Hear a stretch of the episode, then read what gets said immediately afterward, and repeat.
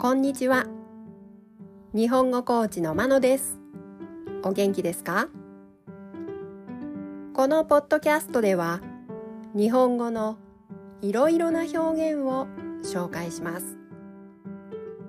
このような表現を知っていると相手が言っていることがもっとわかるようになりあなたが言いたいことがもっと言えるようになります。今週はひらがな一文字の言葉を紹介します。今日のひらがな一文字の言葉はもです。もは意味が二つあります。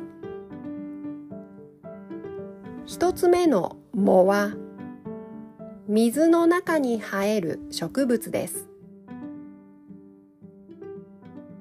二つ目の藻は死んだ人に近い人がある期間外出や付き合いを避けることです。例文です。1この池は夏になると藻が広がって水が緑色になります。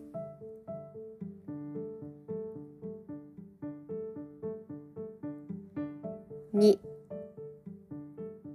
母が亡くなったので今は藻に服しています。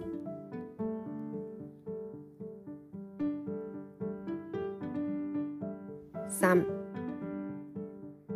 水槽に藻が増えてきて中が見えなくなった。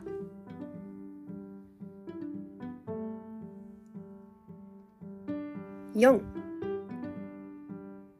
父が亡くなった後藻が明けてようやくまた前に進もうという気持ちになりました。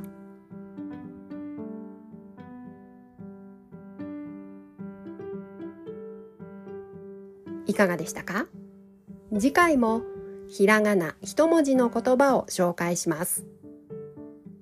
では今日はこの辺で。さようなら。